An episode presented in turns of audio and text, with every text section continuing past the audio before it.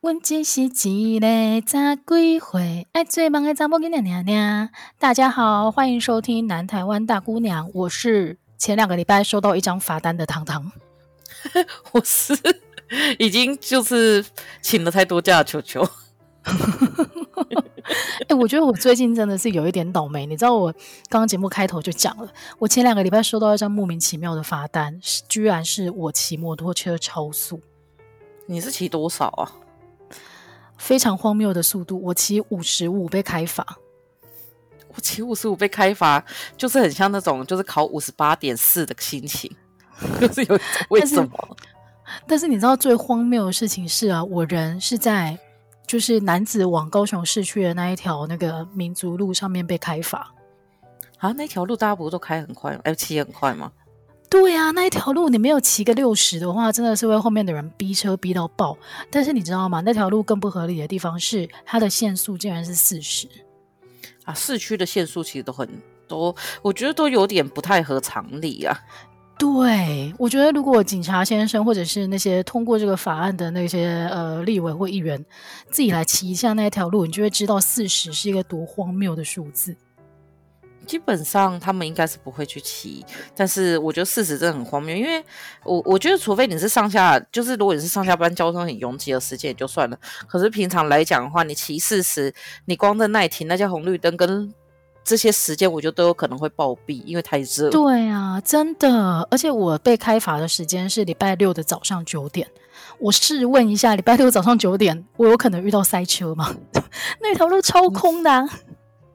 你们从九点要遇到塞车的话，除非是灯会的时候吧。反正我就觉得超级不爽，然后更。更可恶的是，其实我觉得，因为你如果去问的话，他们就跟你说，嗯、因为这个地方很容易发生车祸啊，一些意外，所以我们还是降速来骑车比较安全，嗯、是为了大家好。但是你知道吗？其实，在那条路上，如果你会发生意外的话，绝对不是因为你骑车太快，主要的原因是因为路上有一些人他骑车的习惯很差，例如说他要。转弯，它不打方向灯，又或者是说，因为民族路呢，它基本上就是一条高雄很大的路，嗯、它大到什么程度呢？大到球球会迷路的程度。我每次到还要再开导航，即便住了一年还是要开导航。没有啦，我开玩笑。那条路大到就是它的快车道跟慢车道中间还可以有一个安全岛，然后那个安全岛还不是那种你知道小小的那一种分隔岛，它是上面可以种一整排树的那一种安全岛。我我要跟大家讲，就是我觉得呢，高雄真的是土地财主，就是土地富豪，因为那个真的太夸张。就我之前有一次真的是忍不住，我就跟他说，我觉得一般中间呢，就是连那个什么高速公路上中间的那个分隔呢，它种一些小小的那种，大概一个一个椭圆形的那种叶类食物也就算了，这一种一整棵树，而且那个树还是你就是这样抱还抱不起来的那种树，我想说是有多疯。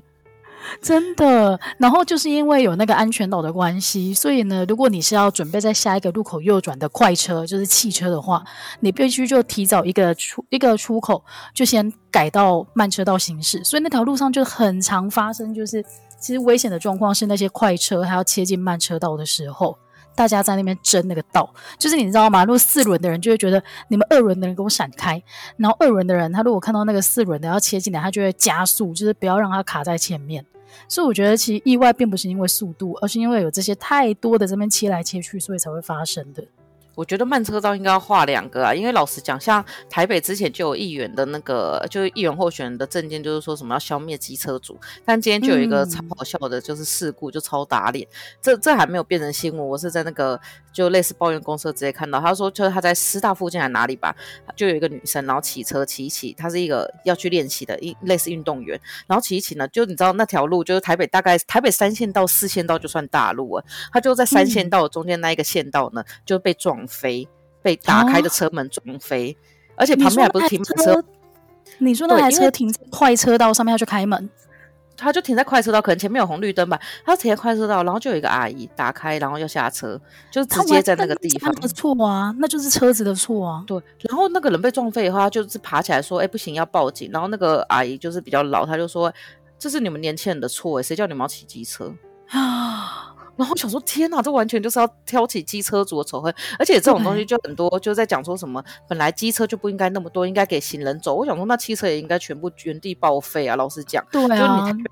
你他们就说我们，我们也知道，就是有些地方交通不太方便啊，但这应该叫政府去完善那个交通道路，而不是应该让你骑机车吧？我想说，你也可以下来用走的啊。然后就是机车族等到那个公车路线用好就好。我觉得就是很多时候大家都不会去反省自己，因为其实很多人开车的习惯非常的差，但我觉得行人很多的习惯。也非常差，但是因为我之前讲过，情人就边走边划手机，然后这件事情呢就被超多人就是出征说什么？难道你觉得台湾就是这样子的鬼岛嘛？就是地狱，行人走在路上就应该被撞死？我想说，如果你边是你走路你要专心啊。我想说，如果你边走边滑手机，然后就是不管几秒你都可能被撞死，那这我觉得不是谁的错，就你自己的错，因为你有可能会撞到树什么之类的。哎，这件事情我有印象，嗯。因为有一次我们两个就是在那个小巨蛋那边啊，那个马路非常的大嘛，台北小巨蛋。嗯、然后我们在那边要过马路的时候，我们两个不是亲眼看到一个男的，他就是边走边划手机，而且是过马路哦，还不是走在人行道上面，是过马路的时候他边走边划手机，然后他整个人就撞到那个公车的后照镜，觉得很爽。我们两个人笑出来，但是我觉得路上很多人也在偷笑。不是因为我觉得说，就是本来本来你就是当然就是有一些规范什么之类的，就是就像是我觉得都会有规范。可是像像有一些东西，你就是要因时制宜嘛。就是说，对，虽然行人很大，但是行人如果自己想要死的话，那你真的就是不小心都可能会撞到公车，或者是我之前其实也撞过树，就是因为你就自己蛮心，对不对？后后来我走路超专心，因为我后来觉得那一段马路啊，就是二十秒或三十秒，甚至四十秒，我真的没有必要，就是因为这样子晚七天才回家，而且晚七天才回家，这已经是最好的。如果半身不遂的话怎么办？就会觉得很可怕。真的。好啦，所以节目一开始就是呼吁大家，就是要养成良好用路人的习惯。那但是我还是要再讲一次，我觉得那条路限速四十真的是太不合理了。对了，还有一些交通的地方，我觉得可能就是立委诸君啊，或者是那些制定法律的人，可能真的去看一下。比如说，你可以设定他通勤的时间，他就是比较慢速，或者是非通勤时间，就是可以比较让你速度比较快一点。嗯、然后实际上你要做，就是做到科技执法嘛，就是晚上在那里飙车的人，就这有种就给我去抓他，就是不要这些人都轻轻放过。啊、然后或者是那种。在高雄，我印象最深刻就是我，就我旁边的人都逆向到有我自己才是逆向的，我说这个一定要抓吧，就是 这个才是最可怕的，这个是真的。好，节目一开始就花了好多时间在抱怨最近遇到的事情，但是我们还是要赶快切入我们今天节目的主题。我们今天呢，一样要要跟大家分享一下我们对于特定人物的政的诶、欸、特定政治人物的一些观点。嗯、然后呢，我们今天想要聊的这一位呢，我真的觉得他是我。呃，蛮佩服的一位政治人物，而且我以为我们已经聊过了，没有，我只是忘记没有，只是因为他常常出现在我们的话题当中，所以我们就以为我们已经聊过他，事实上还没有哦。那这一位政治人物就是洪秀柱柱柱姐，柱柱姐，哎，我其实还蛮喜欢他的，从他上一次出来选总统，对，因为其实我一开始对他的印象就是很看起来很严肃，然后其实。就是立法院立法委员嘛，也没有很熟。但是自从上次二零一六年那一次他参加总统大选之后，我就彻底有点小注粉。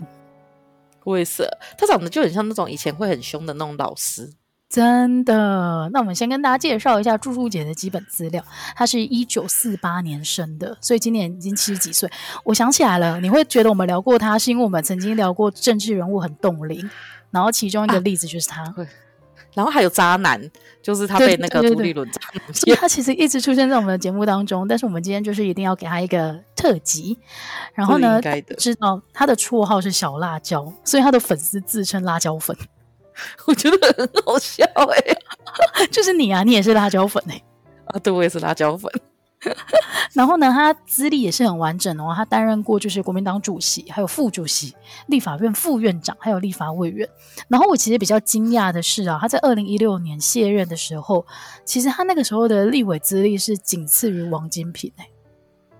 王金平很久哎，真的很久，真的很久。但是你知道洪秀柱还是从第一届连续当到第八届，总共当了二十七年的时间呢。他们那个时候可以这样当，是因为就是法制还没有变吧，然后后来又改变了一次法制以后，才能这样继续当。因为半期立委的任期没有那么长。哦，真的吗？可是我如果每一届都选上嘞，不行，不行啊！控对，就是立委最多只能连任一届，所以立委是两届两届，但是就会跟县市长一样，就是像陈菊他们都可以当超过两届多的原因，就是因为有改制，所以像立法院其实也有经过改制这件事情，哦、那他们就可以当做没有，就是改制的话就重新算。那如果你要当的话，就当完两届以后，你就要停一届再当。他不像议员，议员可以一直当。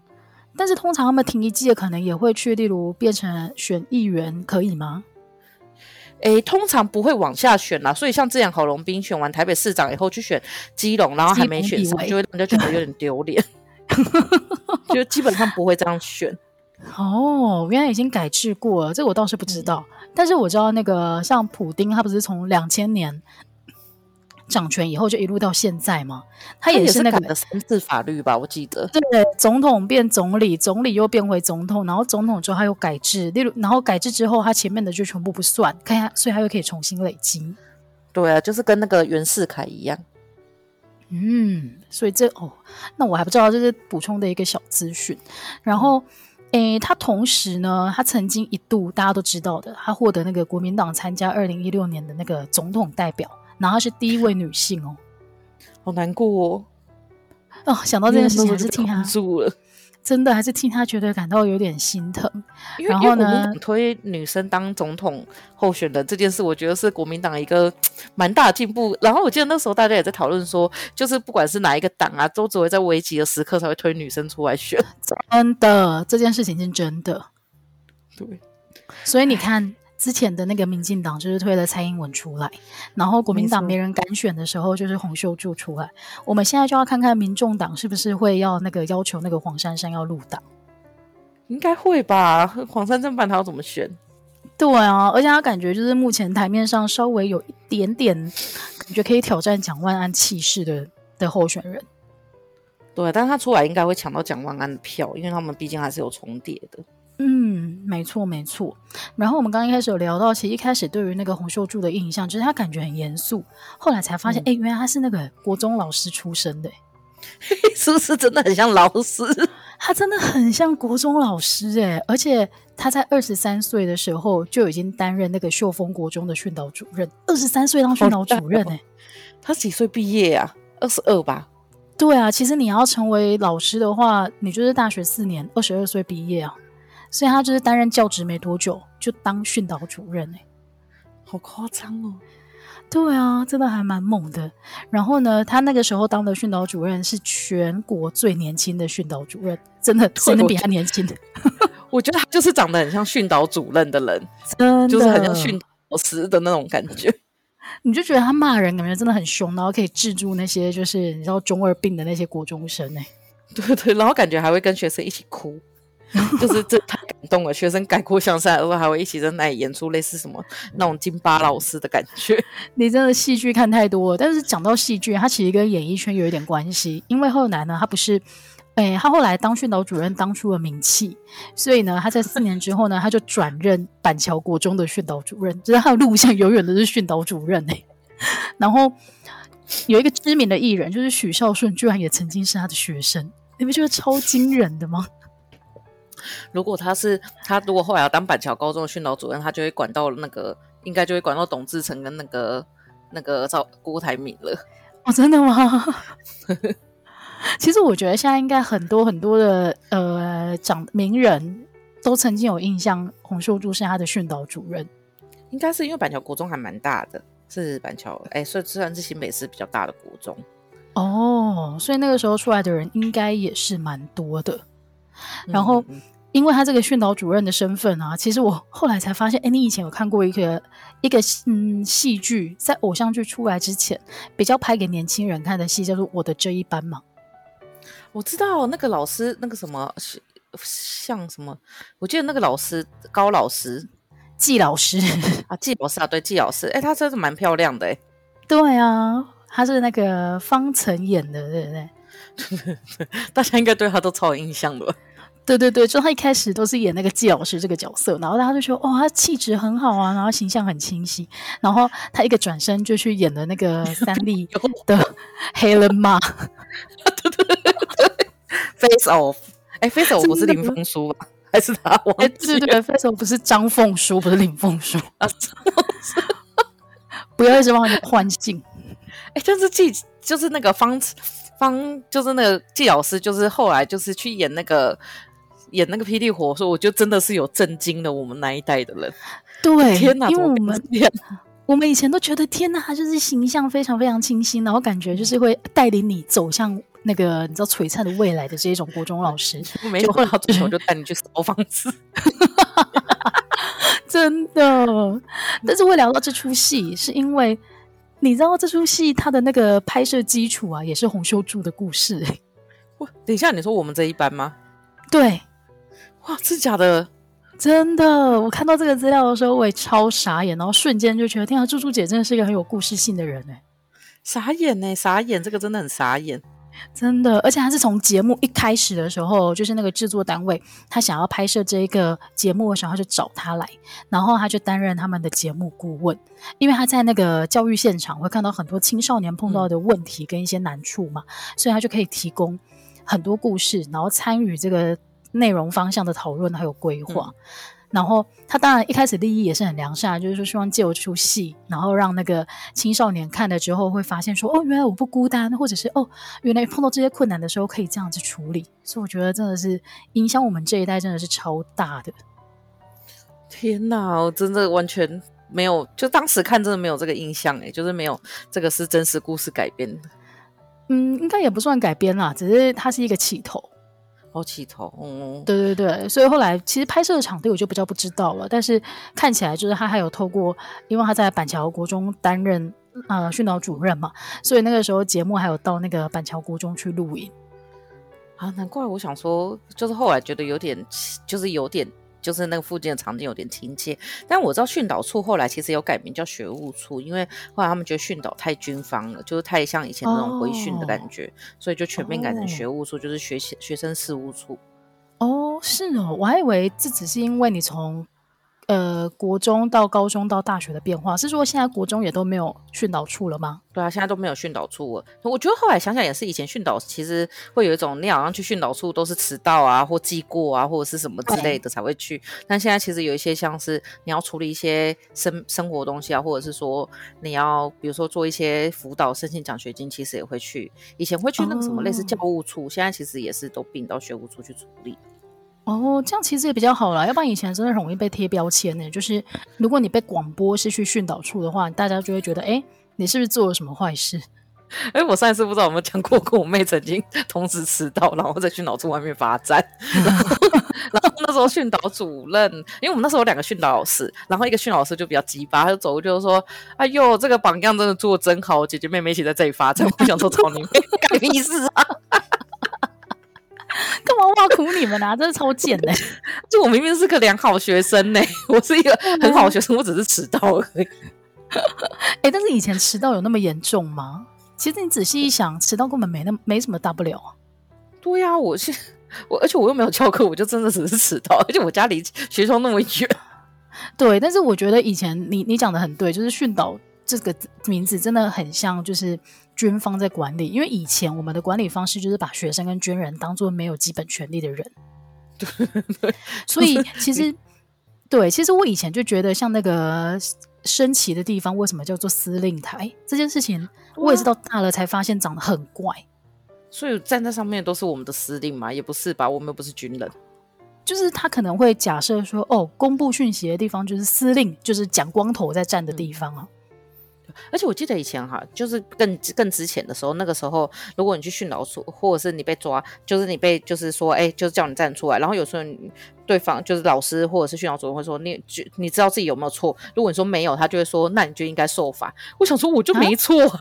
就是就是他会没有要给你理由，就是嗯，就是他没有要给你理由，然后他也可以，我觉得以前会让人家觉得说，那个时候就很像警。警察对警察的印象都很不好的原因就是这个，就是他可以没有理由就处罚你。嗯，没错没错。但我相信现在学校校园应该改善很多了。现在，现在如果有这个情形，现在学校如果有这个情形的话，应该直接上新闻吧，不用一天的时间。就像是我现在有时候看到我们身边的一些朋友啊，或者是认识的一些学长姐啊、同事啊，然后看到他们平常在那里就是。的态度的时候，我都觉得说：天哪，这个小孩子送进去读书，他们老师一定超惨。哎、欸，真的，现在反而是另外一个问题，就是真的是不好管教。但是你刚刚提到你跟训导处的渊源，是因为你迟到。你知道我国中的时候，曾经有跟训导处有一个很有趣的渊源，就是我国中的时候是一个非常非常，就是你知道安分守己，然后遵守规定的学生，就是念书嘛。但是呢，我的我们都一样。对，但是我有个问题，就是我的发色天生就是红红黄黄的，真的吗？因为我看到你的时候，我看到你的时候是有烫发的样子吗？没有，我就印象中你高中的时候有烫过一个卷发，那是高中啊。但是我的发色就是我之前我如果没有染的时候，它阳光一照，它也不会是黑色。所以这件事情在国中的时候呢，就变成一个很严重的事，因为每次升旗的时候，大家那个你知道训导处就在那边抓说，嗯、哦，你怎么你染头发什么那一类的，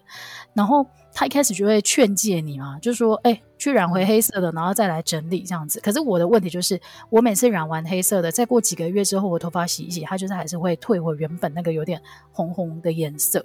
所以有一天呢，中午的时候我就被广播，就说：“哎、欸，几年几班到那个训导处集合。”然后我一去之后呢，你知道训导处做了一件多可爱的事情吗？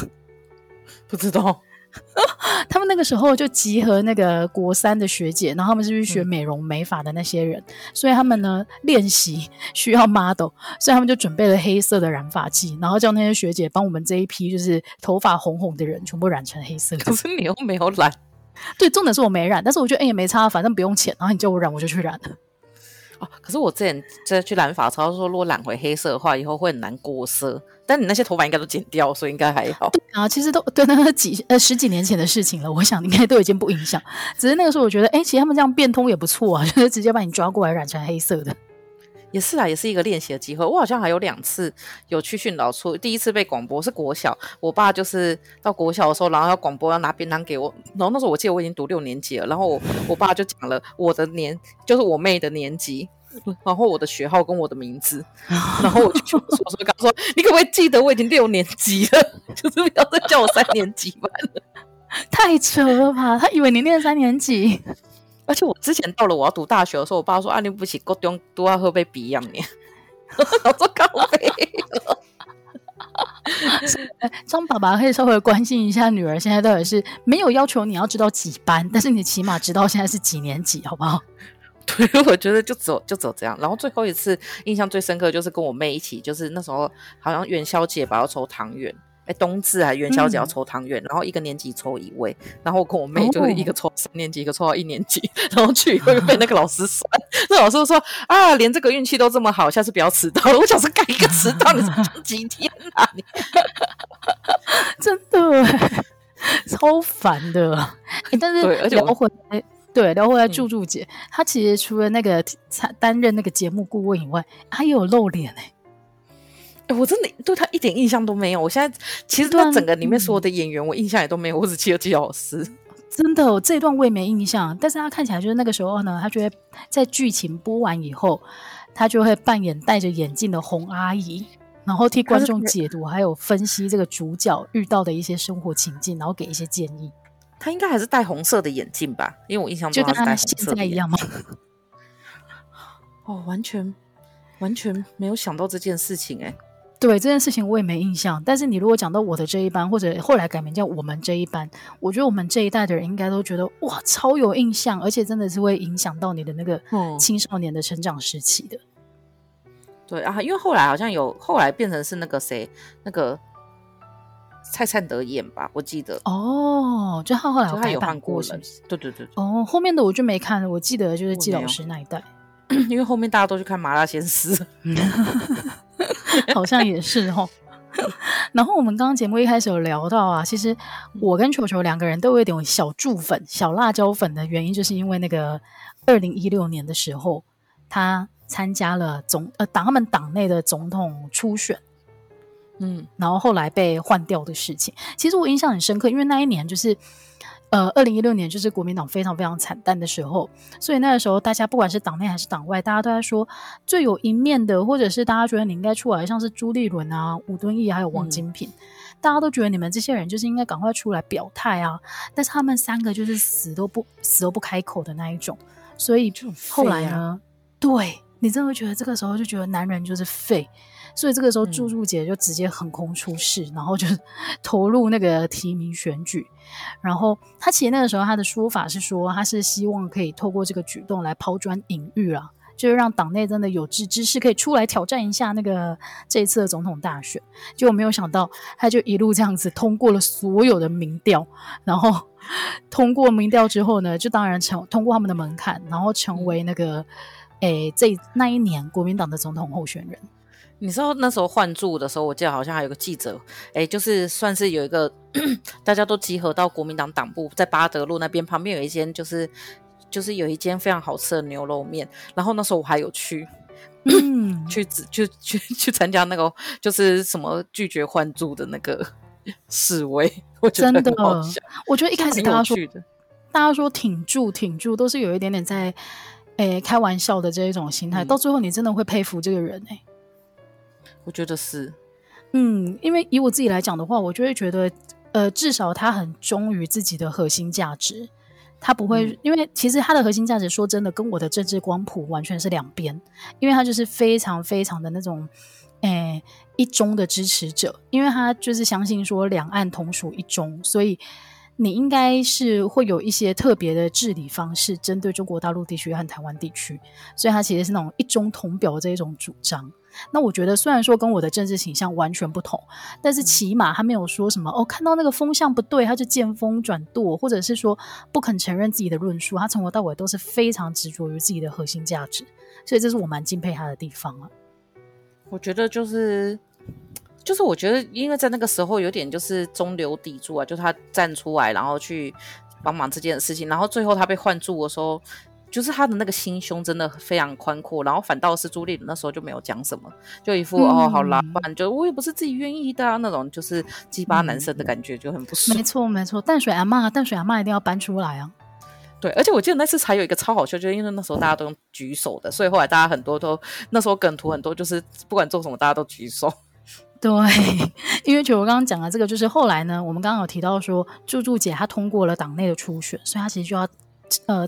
他就要呃代表国民党，然后参加总统大选了。结果没有想到呢，在年底十月份的时候，居然只有超过一点点，超过半数一点点的全国党代表，然后他们在国父纪念馆的时候呢，召开国民党的临时大会。结果呢，刚刚被点名的那些人都没有出席，就只有几个你知道老人在那边轮流发言之后，就用投票的方式决定换军。超像中国的，中国也我记得也是用举手吧，我记得。对，我那个时候觉得很荒谬，我那个时候觉得说，OK，如果是你们关起门，然后用投票的方式就可以换掉的话，那前面的民调是在搞笑吗？对啊，我觉得后来那一年国民党会大败的原因，我就是这个，就是你会让一些，因为因为洪秀柱其实后面还有军系的，我就是军军系的力量支持，所以说你那个时候如果这样子，我觉得是让很多那种本来一定会出来投票，就是插着氧气也会插着那个什么呼吸器也会出来投票那些人，他们就是都觉得说算了，不要投好了，就他们不会去投其他的票，但是他们就不会出来投票。嗯，所以那一年就是选的。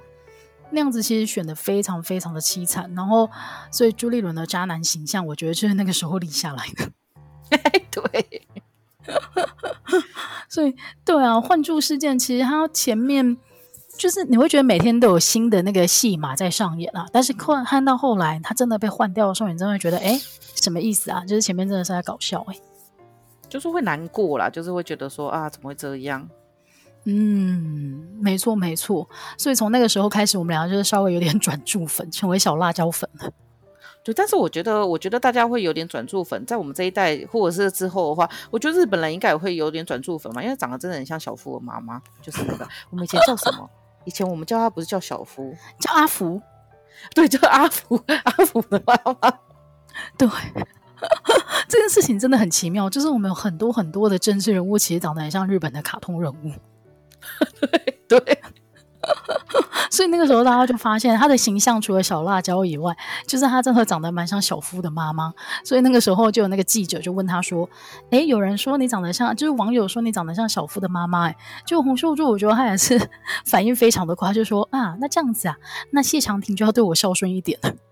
对，因为谢长廷长得真的是有多像小夫。完全是真人版，所以他们两个就变成莫名其妙的政坛母母子档。就跟那个什么，有一些有有些母子党也是很荒谬，就像那个什么，之前 之前最好笑就是李登辉的，就是蔡英文跟李登辉生下了王定宇，然后王定宇跟王哈？生下王浩宇，王浩宇跟王定宇是姐，就是兄弟，反正就是一个很荒谬的那个，就是就是你这觉得网络上在传这个东西，真的是脑子有问题，就可不可以算一下那个 时间点？可以可以告诉我去哪里得到这些奇怪的资讯吗？我跟你讲，你去蔡英文的那个蔡英文不是那时候二零一零年的时候选输了吗？还一二年选输的时候，下面他不是有说什么？我们可以放弃，我们可以难过，但不要放弃的那一段很感人的演说。然后下面就有超多人在 po 说什么，就是蔡英文跟就是什么蔡哎，还是蔡英文是李登辉的私生子，我有点记不太起来。我记得有他的老有是他的小三的说法，又是他私生子的说法，然后还有说他们一起生下了什么吴峥之类的，反正就是很多很多各种说法都有。反正你去那下面看，你就觉得哇，然后这些东西你觉得很荒谬，然后你接下来就会开始在你比较深蓝的朋友，就是深蓝的比较老一点的，就是长辈们的那个 line 里面看到他们在传这个东西，太荒谬了，这真的是太荒谬了。是但是我觉得这种讯息就是会有人买单了，反正就是你知道，各种讯息都有它的目的，那显然我们只是不是他的观众而已。对对对，因为毕竟我们是一个，就是你知道，我们当代年轻人是没有什么在孝顺的。但是讲到孝顺这件事情，孝顺这件事情啊，我们前几集的节目有讲过，就是你有发现二十四孝，你竟然背不出来，但是你有哪些有印象的吗？黄香啊。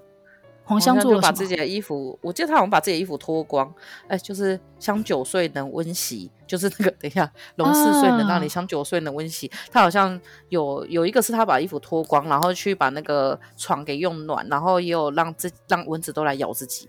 嘿嘿嘿嘿嘿，这个很荒谬，就是也哎，这个还稍微合理一点啊。他说让蚊子就是吸饱他的血之后就不会叮他的父母。还有那个、啊、老来子彩玉雨晴。对，就他七十几岁了，然后还穿的很像婴儿，赶快。还有那个哦，有一个我觉得很恶心，就是有一个人会定期吃他父母的大便，然后 太甜了，就觉得说太甜了，是不是得什么小可症？就糖尿病。我想说，看这个人是十分屁吧？你可以有很多方式来观察你父母或者关心他们的健康，但是吃他们的大便这件事情真的是太没有科学依据了吧？然后还有什么卧冰求鲤吧？对，卧冰求鲤我有印象？嗯、我记得有一个有一些故事好像，嗯，对，有一些故事好像有一个是什么以前什么舜。就是尧舜禹汤那个舜，他以前都被虐待，哦、然后就是包括就是什么，大家穿的棉袄里面都有棉，只有他的里面是放那个什么，放什么杂草什么之类，他就很可怜，但是他还是很孝顺。然后后来就是你你就是之前我们在聊到的时候，我就认真的在想这个东西，我想说为什么最近都好像没有看到小孩子在看二十四孝了，我会觉得里面根本就是一群就是家暴的惯犯。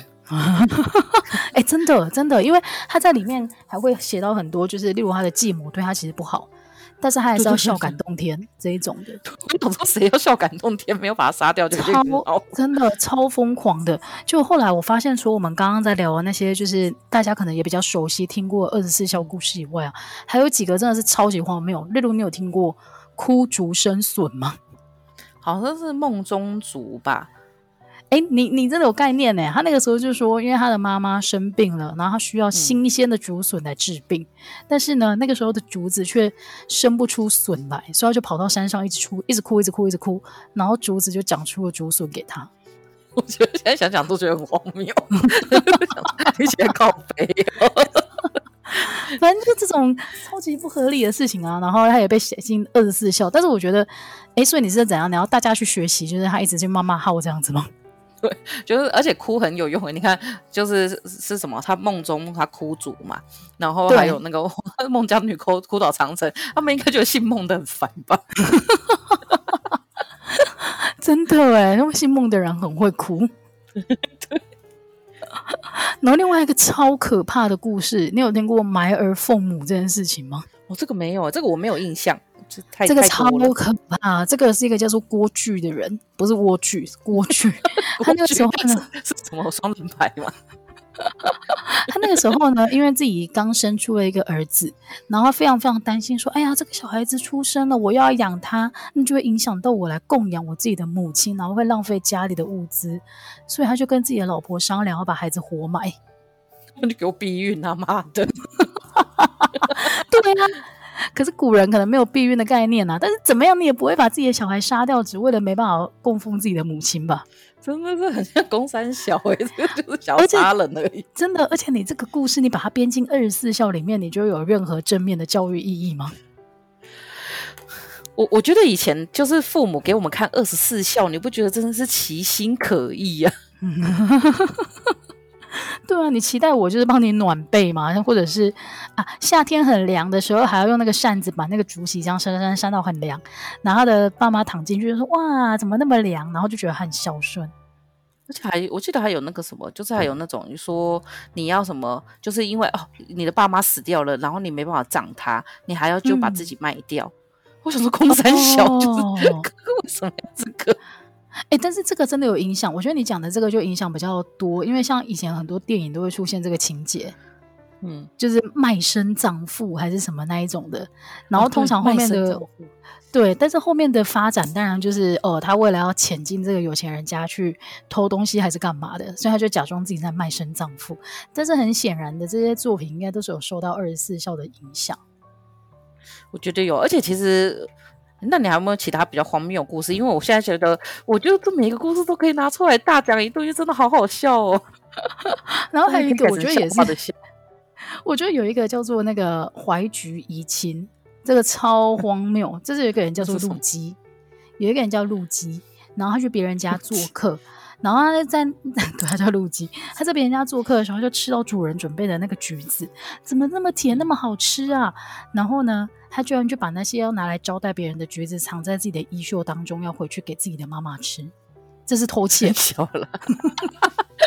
为什么这些人可以那么理所当然讲这个东西啊？对啊，就是你全部看完之后，你会觉得超级荒谬。就是这些东西，你干嘛把它写进教材，而且还让那个你知道几千年以后的人来继续念这些故事啊？就像是现在不是有些小孩是会念什么《道德经》什么蛙哥之类的，你就觉得说在公山小。对，《道德经》也是一个。然后我记得我国小的时候念过，比较印象深刻的是《静思语》。哎，我没有，我没有念过《静思语》。哦，《静思语》真的是很可怕，《静思语》那个时候每天哦，老师还会规定值日生要抄一句在黑板的角落，就他会觉得这个是一个品德教育啦。然后就是大家如果看这些很正面啊，或者是很正确的观念的话，你就会在不知不觉当中陶冶你的性情。但是你知道《静思语》其实就是词记的东西吗？嗯，对，这是国小的时候很多荒谬的荒谬的故事在上演。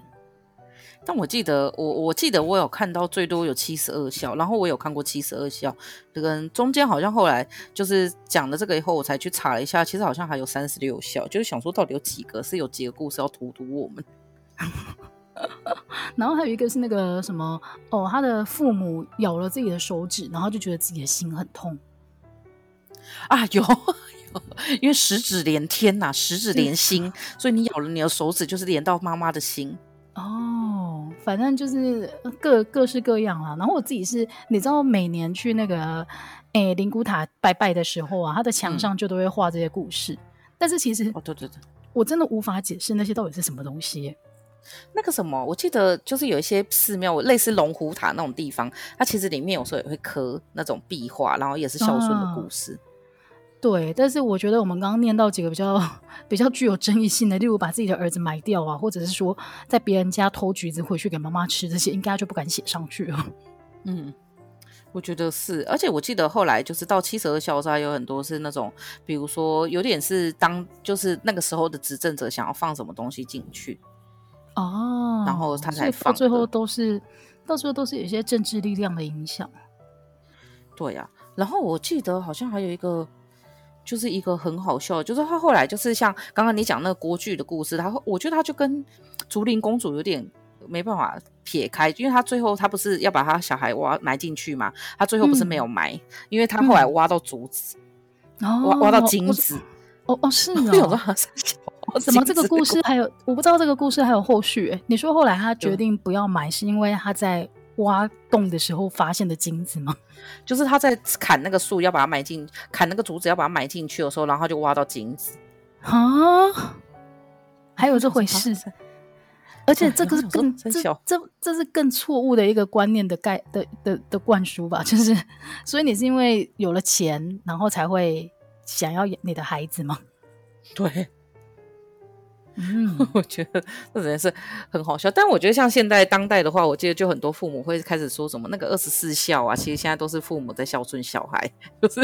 就我觉得父母就这个。然后我记得我妹昨天就 po 了一篇文，就一一个线动就写当代二十四孝，因为呢我最近报了礼拜六的一堂课，然后还要连上两个月还要考试。然后都要上一整天，因为我没有办法在一个地方待一整天，因为我有时候晚就会想要跟别人约去吃饭或什么之类的，然后就会没有办法点名，然后我就跟我妈说：“你可以帮我按，就帮我点名嘛。”然后我就会先把我的座号什么都打好，然后跟我妈说：“你就把它按出去就好。”然后我就跟我妈说：“但是因为我们还要开视讯，就我每次都是照我的天灵盖而已，所以就天灵盖附近，我就说：‘不然你就帮我坐在那个位置上，假装有人坐在那。’” 然后我妈，所以我妹就说：“ 这次是当代二十四孝，全是帮女儿上课，让女儿出去玩。”阿姨真的是辛苦了，所以她真的就是露出自己的头顶，然后假装你在那边上课。对对对，但我妈一直在划手机。我想说，如果她上完，说不定我妈还会考过。然后我可能还是上了什么课，你必须要这样子啊？因为她就是那种采购课程啊，就是政府采购。然后我跟你讲，我真的是很想睡觉，因为她每一个都好无聊。好了，没关系。那我相信你会食髓知味的，就是你接下来也会那个 继续叫你妈妈帮你上课。因为我觉得我现在啊，我现在就是一个让我妈妈食髓知味的状态。就是你知道那个，你刚刚讲到现代的孝顺，现代的二十四孝，我就觉得现在的人啊，如果你要孝顺你的父母啊，就是帮助他们网购任何他想要的东西。哦，超孝顺。超孝顺，因为我妈她就是一天到晚在划自己的 Facebook 的时候，就会发现，哎、欸，怎么这个衣服那么好看，那个衣服也那么好看，所以她就想要在 Facebook 上面买衣服，就说你不要点那个，很多都是诈骗的。如果你想要的话，我帮你在那个真正的网站上面买。所以买了一次两次之后，我妈，对，我买了一次两次之后，我妈整个就是买开了。她现在动不动点一点，就是说帮我用这个结账，我的会员跟我的那个账号密码是什么？我就想说。以前告诫我们不要在网络上乱买东西的人是谁？然后现在买的比女儿还凶的人又是谁？哦，是谁以前教我们不要乱买东西？对，所以如果现在你想要孝顺父母的话，不用说什么哦，帮他呃扇风啊，或者是帮他喂饱蚊子啊什么那一类的，就是他想要在网络上买东西的时候，你盯着，然后帮他找到正确的通路，然后把那个东西完整的送到他手中。这个就是孝顺了，呃，而且我觉得像我妈之前就有一阵子会这样，后来我觉得那就是她他们就有一群，应该说不是一群，我觉得这就是父母很会的一件事，因为我后来跟很多朋友确认过，他说他们也有，就是呢，因为不是现在都会加妈妈的脸书嘛，然后我妈就会转贴一些，就是。就是有一些老，就那个我记得那个文永远都有一张照片，就是一个老太太，然后坐在地上哭，然后就跟旁边大爷就是说，就是孝顺要及时，不要让父母就是老了不要再不孝顺，然后我就会转贴那个我们，我想说公三小，我哪里不孝啊？哎、完全就是很会运用现代的科技对你进行那个情绪勒索、欸，哎。我觉得这很厉害，这招超神的。我觉得这简直是父母界的那个王者，或者是就像你讲的，我妈现在也会拿。我妈这次有一个超好笑，因为这我妈心脏不好，然后这有时候跟我说，哎、嗯，听说有一个东西啊，是就是戴在手上，然后它可以侦测到你的心跳，然后帮你量那个什么你的血氧什么之类。我说 Apple Watch 嘛，我妈说我不知道那个是什么啦，你知道那个是什么？我说就 Apple Watch 啊。我妈说哦是哦，那那个东西对我有好处吗？我就说有啊，那个东西一台一万多。好会 give 而已哦，他就是想要那个东西啊。对，然后这一次我想说，我就跟我妈说，如果我有机会拿到这样，今天要不要买给你？我妈就说啊，那个东西是不是要搭配 iPhone？我说对啊，我就跟她说你加油，直接断了他的念想。我真是孝顺的孩子，他真的超聪明的。他过不久就跟你说，哎、欸，我听说人家那个耳机啊，就是挂着的，都不用牵线呢。啊，那个是不是要配合 iPhone？我我觉得，我觉得妈妈、父母他们是不是有一个社团在教他们怎么样跟小孩开口？好了，所以如果今天你有听，今天你有听到这一集的话，你就要学球球，就是直接在某一个程度的时候就断了他们的念头，不然你会孝顺的没完没了。对，我觉得你刚刚的结论很好，孝顺的没完没了，孝顺的没完没了。那祝福大家就是呃，好好孝顺父母吧。感谢大家今天的收听，拜拜，拜拜。